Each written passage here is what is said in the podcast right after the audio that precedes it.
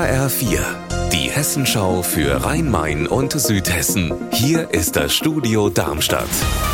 Mit Mike Markloff. Hallo. Kaum eine Epoche hat die Zukunft so sehr gefeiert wie die 1950er und 60er Jahre.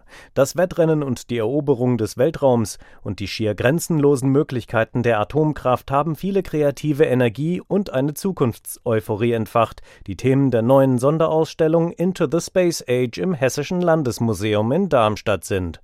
HR-Reporter Raphael Stübig, was wird gezeigt?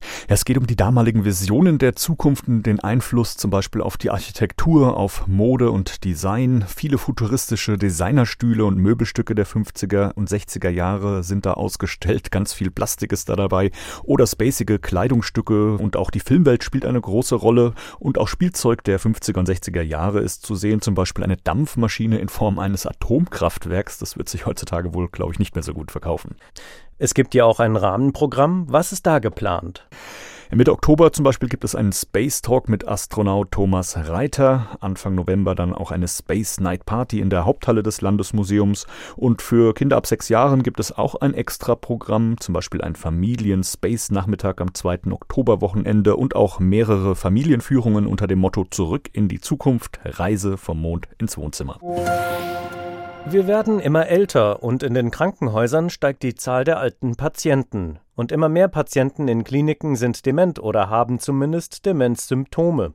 In den Agaplesion Diakoniekliniken in Frankfurt widmet sich ein spezielles Projekt dementen bzw. verwirrten Patienten. Das Stichwort lautet demenzsensibles Krankenhaus. Oliver Günther, was steckt hinter diesem Begriff? Ich habe mir das im Markus Krankenhaus mal näher anschauen können.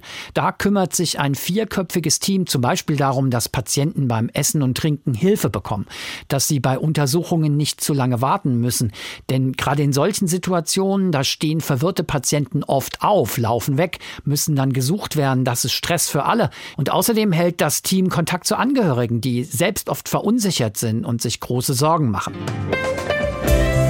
Unser Wetter in Rhein-Main und Südhessen. Sonne und Wolken wechseln sich heute weiter ab. Bei Werten um aktuell 22 Grad in Linsengericht Großenhausen im Main-Kinzig-Kreis. Ihr Wetter und alles, was bei Ihnen passiert, zuverlässig in der Hessenschau für Ihre Region und auf hessenschau.de.